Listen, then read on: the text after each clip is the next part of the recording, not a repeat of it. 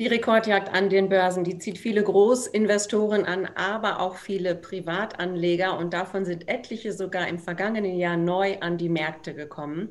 Bei mir ist Sven Gundermann von Taunus Investments und Anush Willems von Societe Generale. Herr Gundermann, vielleicht die erste Frage an Sie. Im vergangenen Jahr ist es gut gelaufen. Nach dem Corona-Crash haben sich die Börsen ja schnell wieder erholt. Mhm. Und auch dieses Jahr Rekordstände. Damit geht 2021 direkt los. Also alles richtig gemacht oder gibt es irgendwelche Klagen? Na gut, richtig gemacht hat man es, wenn man nicht in Panik verfallen ist im März oder im April und sich dann doch wieder von Aktien getrennt hat.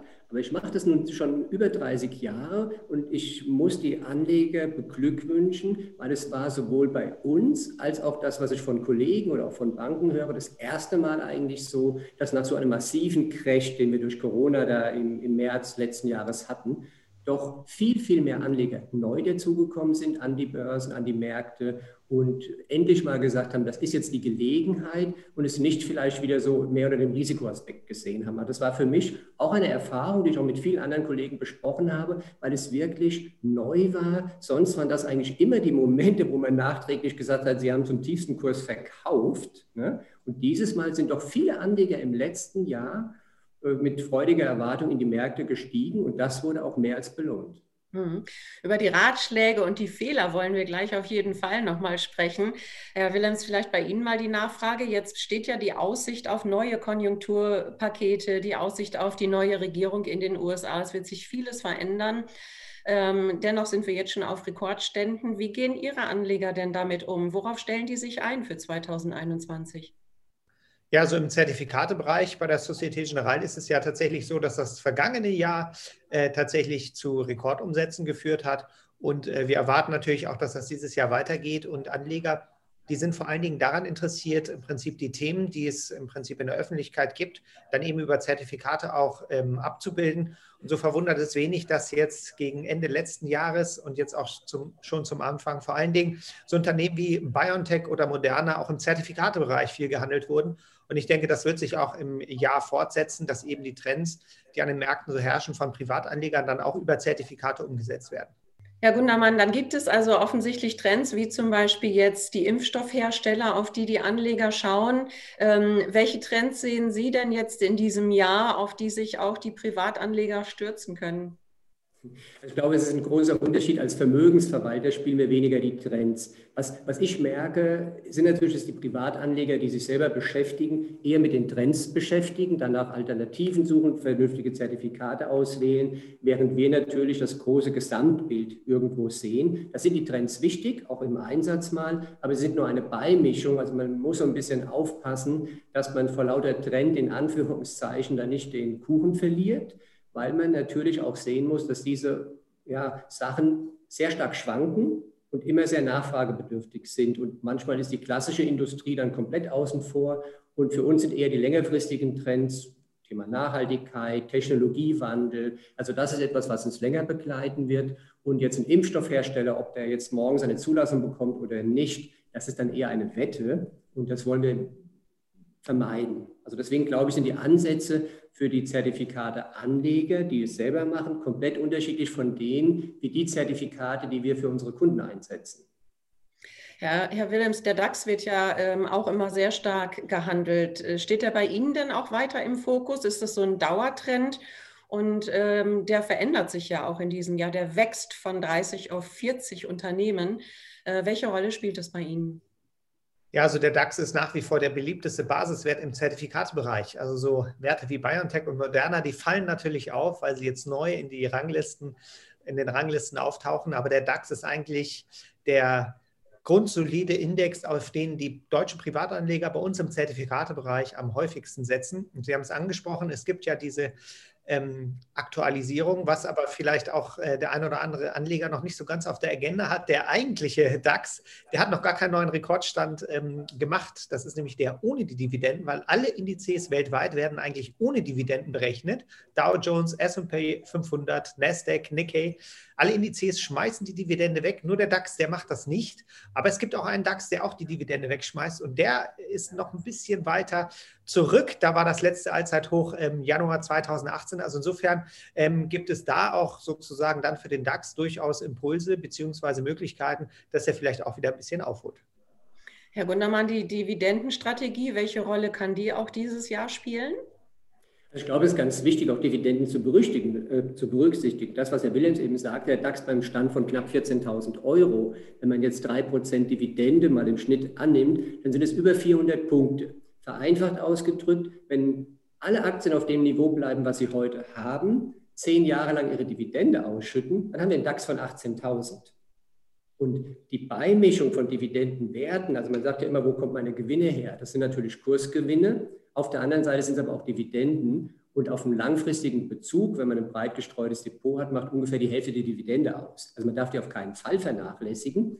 Trotzdem ist es wichtig, auch Wachstumstitel, die vielleicht keine Dividende zahlen, jetzt Titel aus der Technologiebranche, Amazon als, als Beispiel mal, die letztes Jahr einen extremen Zuwachs hatten, aber halt noch nie eine Dividende gezahlt haben. Das gehört als Beimischung dazu. Trotzdem macht die Dividende, gerade wenn man jetzt in Deutschland beim DAX bleibt, ungefähr drei Prozent des Einsatzes aus. Und das addiert sich natürlich. Und wenn ich das aufs Konto bekomme, dann merke ich das nicht so. Wenn ich aber den DAX als Zertifikat handle, dann bleibt die Dividende eingerechnet immer drin. Und der DAX steigt automatisch ungefähr diese 3% PA an, um eben die Dividende. Und dann bei 10% Kursrückgang der einzelnen Aktien hätte ich minus 10 plus 3, habe ich nur 7 Prozent verloren. Und das darf man nicht vergessen. Die Dividende ist langfristig gesehen ein sehr großer Faktor für eine Kapitalanlage. Äh, Herr Wilhelm, sehen Sie das genauso? Wie, wie, wie, wie, wie, welche Meinung haben Sie dazu? Naja, also ich glaube, da sind sich viele Finanzexperten äh, einig, dass die Dividende ein wichtiger Bestandteil ist beim Aktieninvestment. Aber ähm, äh, ob nun Dividende gezahlt wird oder nicht, äh, man muss sich einfach vergegenwärtigen, dass der DAX, den wir so als Öffentlichkeit kennen, eben wie gerade schon angesprochen, die, die, Dividende reinvestiert. Und das macht aber sonst kein Index auf der Welt. Also ähm, es geht mir gar nicht so darum zu sagen, welcher Index läuft jetzt besser oder welches Konzept ist besser, sondern man vergleicht eigentlich Äpfel mit Birnen.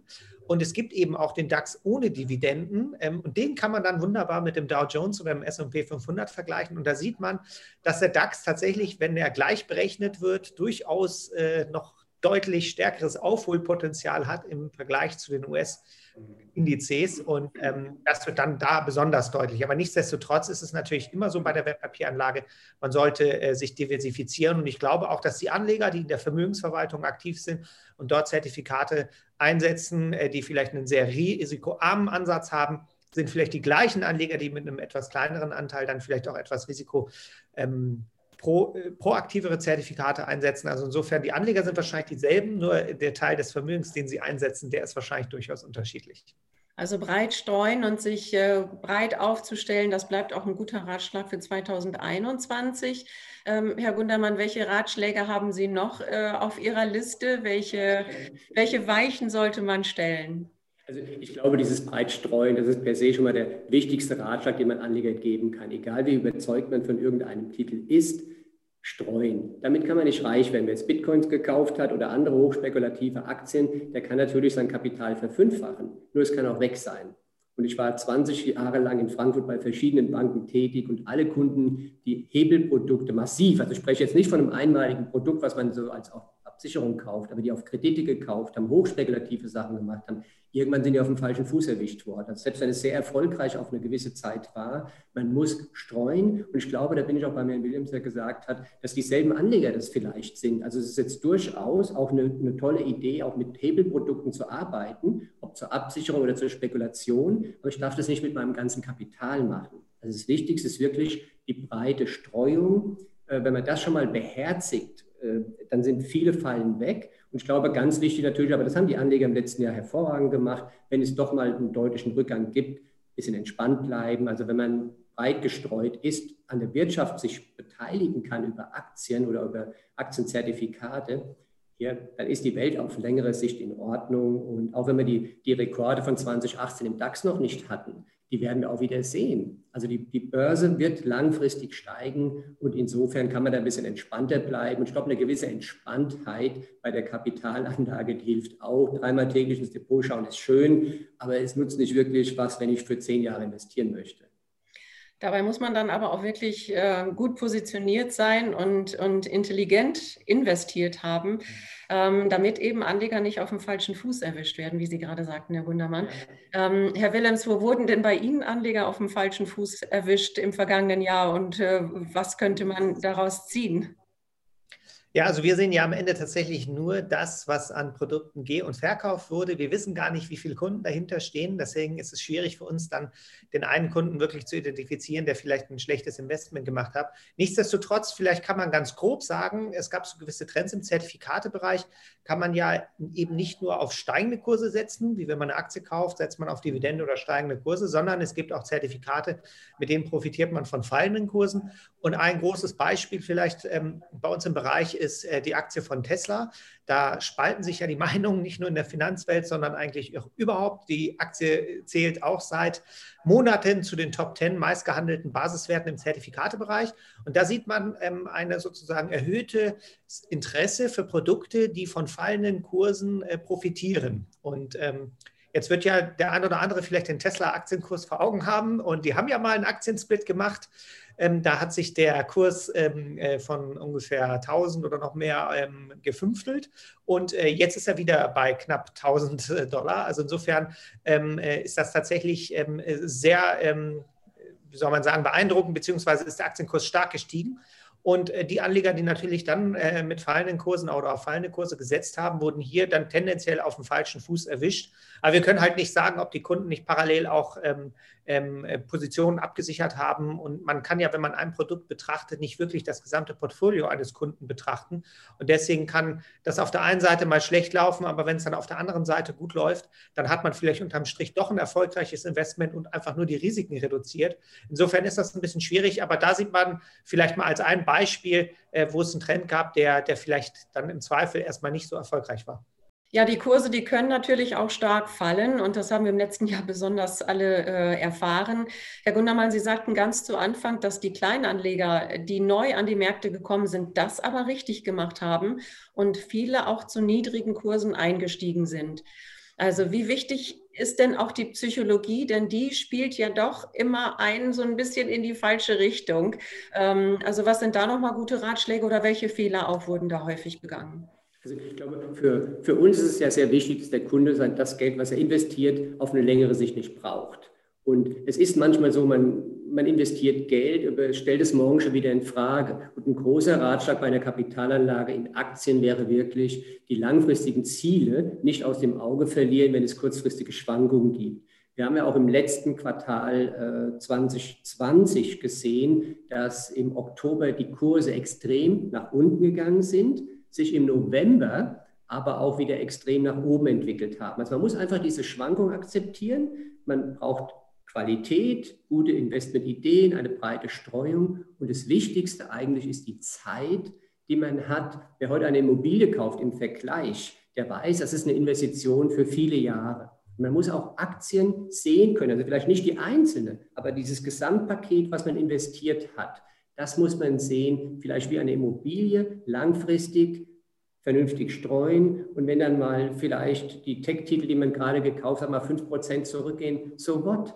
Wird Amazon in zehn Jahren mehr verkaufen als heute? Frage, ja oder nein. Wird Volkswagen vielleicht in fünf Jahren mehr Autos verkaufen können als heute? Wenn man diese Fragen mit Ja beantwortet, dann kann man doch auch entspannt zusehen, ob der Kurs da jetzt mal ein Prozent höher oder tiefer geht. Und ich glaube, das ist ganz wichtig. Das ist vielleicht anders als beim Hebelprodukt, wo man natürlich sehr starke Schwankungen auch hat und ein bestimmtes Ziel hat. Nur setze ich mein Hebelprodukt nicht für zehn Jahre ein, wie die Immobilie, sondern da muss ich es wieder runterbrechen auf die Einzelanlage und muss sagen, was müsste ich mit diesem Investment erreichen? Sichere ich, wie in dem Beispiel Tesla, meine Aktienpositionen ab?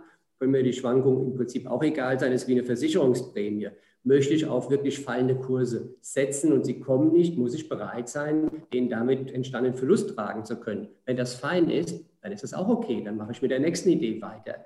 Wenn, ich darf natürlich nicht 100 Prozent meines Geldes in so ein Papier stecken, egal wie überzeugt ich davon bin, dass vielleicht eine Aktie über- oder unterbewertet ist. Und wenn man das berücksichtigt und die Zeit vor allen Dingen auch etwas gibt, dann kann man eigentlich fast nichts falsch machen. Und alle Zeiträume zurück betrachtet, die man jetzt mal sieht, selbst wer im Jahr 2000 zu diesen Höchstkursen damals vom neuen Markthype oder 1999 gekauft hatte, es dauerte dann ein bisschen, aber die Leute waren alle im Plus. Wer dann rausgeht aus den Märkten und äh, praktisch das auf, auf Cash legt, wo er ja langfristig über die Inflation verlieren wird, der hat ein Problem. Und das muss dem Anleger bewusst sein. Also wir hören schon, es gibt viele Ratschläge und auch die Psyche, ja. die Psyche und die Psychologie spielt eine große, große Rolle. Ja. Ähm, Herr Willands, gibt es denn auch Zertifikate, Strategien, mit der man die Gefühle austrickst? Ja, also das ist natürlich, ähm, es wäre schön, aber es ist tatsächlich so, ähm, äh, wie, wie gerade auch schon dargestellt wurde, die Kursrücksetzer, ähm, wenn man sich mal anschaut, zum Beispiel im März oder auch eben im Oktober, als der DAX auch stark unter Druck war und weltweit die Nachrichtenlage entsprechend schlecht. Da hat man in der Regel kein gutes Gefühl, um proaktiv zu investieren, weil einfach die Nachrichtenlage so schlecht ist, dass jeder das Gefühl hat, äh, es kann eigentlich nur noch schlechter werden und äh, da ist nicht so die Stimmung, um neu zu investieren. Und im Zertifikatebereich ist das dann ein bisschen anders. Die Anleger, die Zertifikate als Selbstentscheider kaufen, die kaufen eben nicht nur Hebelprodukte, sondern die kaufen eben auch Anlagezertifikate, die weniger Risiko haben in der Regel als der Aktienmarkt. Und ein Stichwort sind da Discount-Zertifikate. Und genau auf so einem Moment, wo die Aktienmärkte so unglaublich unter Druck sind, können Discount-Zertifikate ihre Stärken ausspielen. Und wir haben tatsächlich viele Anleger, die genau dann einsteigen, wenn im Prinzip die Nachrichtenlage mehr als übel ist äh, und man irgendwie gar kein gutes Gefühl hat, wenn man jetzt einsteigt. Und ähm, da sehen wir tatsächlich auch vielleicht so ein bisschen einen Unterschied zum Durchschnittsbürger, äh, dass Zertifikateanleger ein bisschen aufgeklärter sind und vielleicht da auch dann nicht nur das Risiko, sondern eben auch eine mögliche Chance sehen und dann mit Discount-Zertifikaten in so einer Phase dann durchaus die attraktiven Konditionen, die dann zur Verfügung stehen, mit den gleichzeitig schon gefallenen Kursen kombinieren. Und ja, es ist dann auch immer noch ein Risiko, aber das ist deutlich abgemildert im Vergleich zum Direktinvestment und natürlich auch im Vergleich zu einer Zeit, wo die Aktienmärkte eher auf Höchstkursen sind wie jetzt aktuell. Jetzt sind wir noch mitten in der Corona-Pandemie. Wir hoffen aber alle, dass wir die recht bald hinter uns lassen können. Ähm, Herr Willems, ist es schon zu früh, über eine Post-Corona-Strategie nachzudenken? Oder wenn nicht, welche wäre das?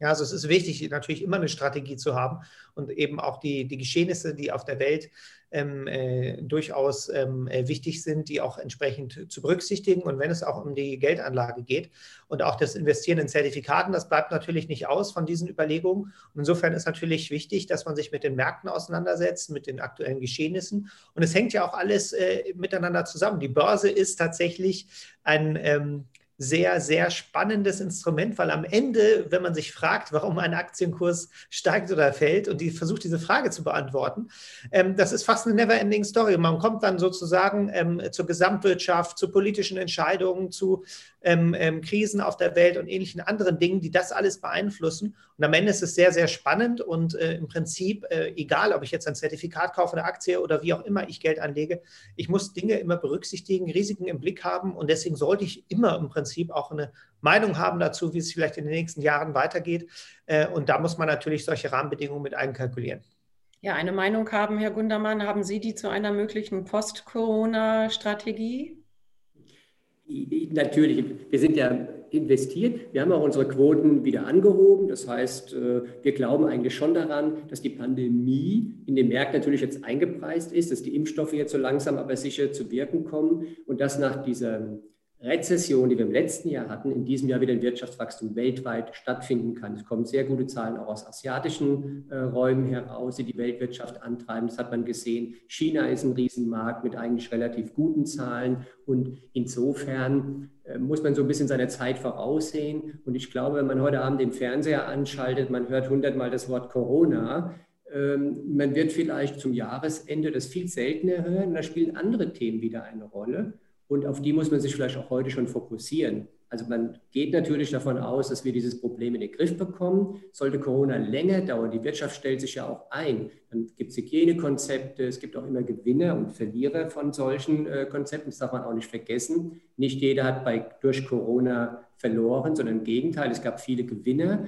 Und man muss auch da die Waagschale praktisch aufhalten und sagen, wer gewinnt, wer verliert, welches Risiko gehe ich ein. Also so dieses Gesamtkonzept, was Herr Williams auch sagte, es ist ein sehr spannendes Thema. man darf nicht nur schwarz oder weiß sehen, sondern man muss strategisch vorwärts schauen. Und wir glauben an das Wachstum. Ob das jetzt gleich im ersten Quartal kommt, eher nein. Vielleicht werden die Maßnahmen hier oder auch in anderen Ländern nochmal etwas verschärft.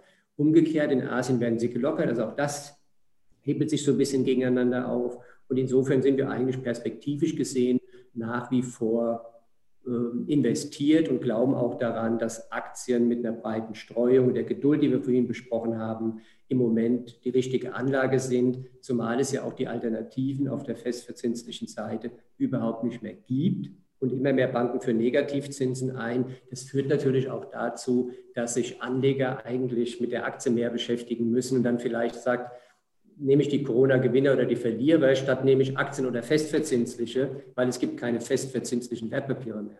Sie sagten so schön, Herr Gundermann, hoffentlich können wir Ende des Jahres das Wort Corona gar nicht mehr so häufig hören.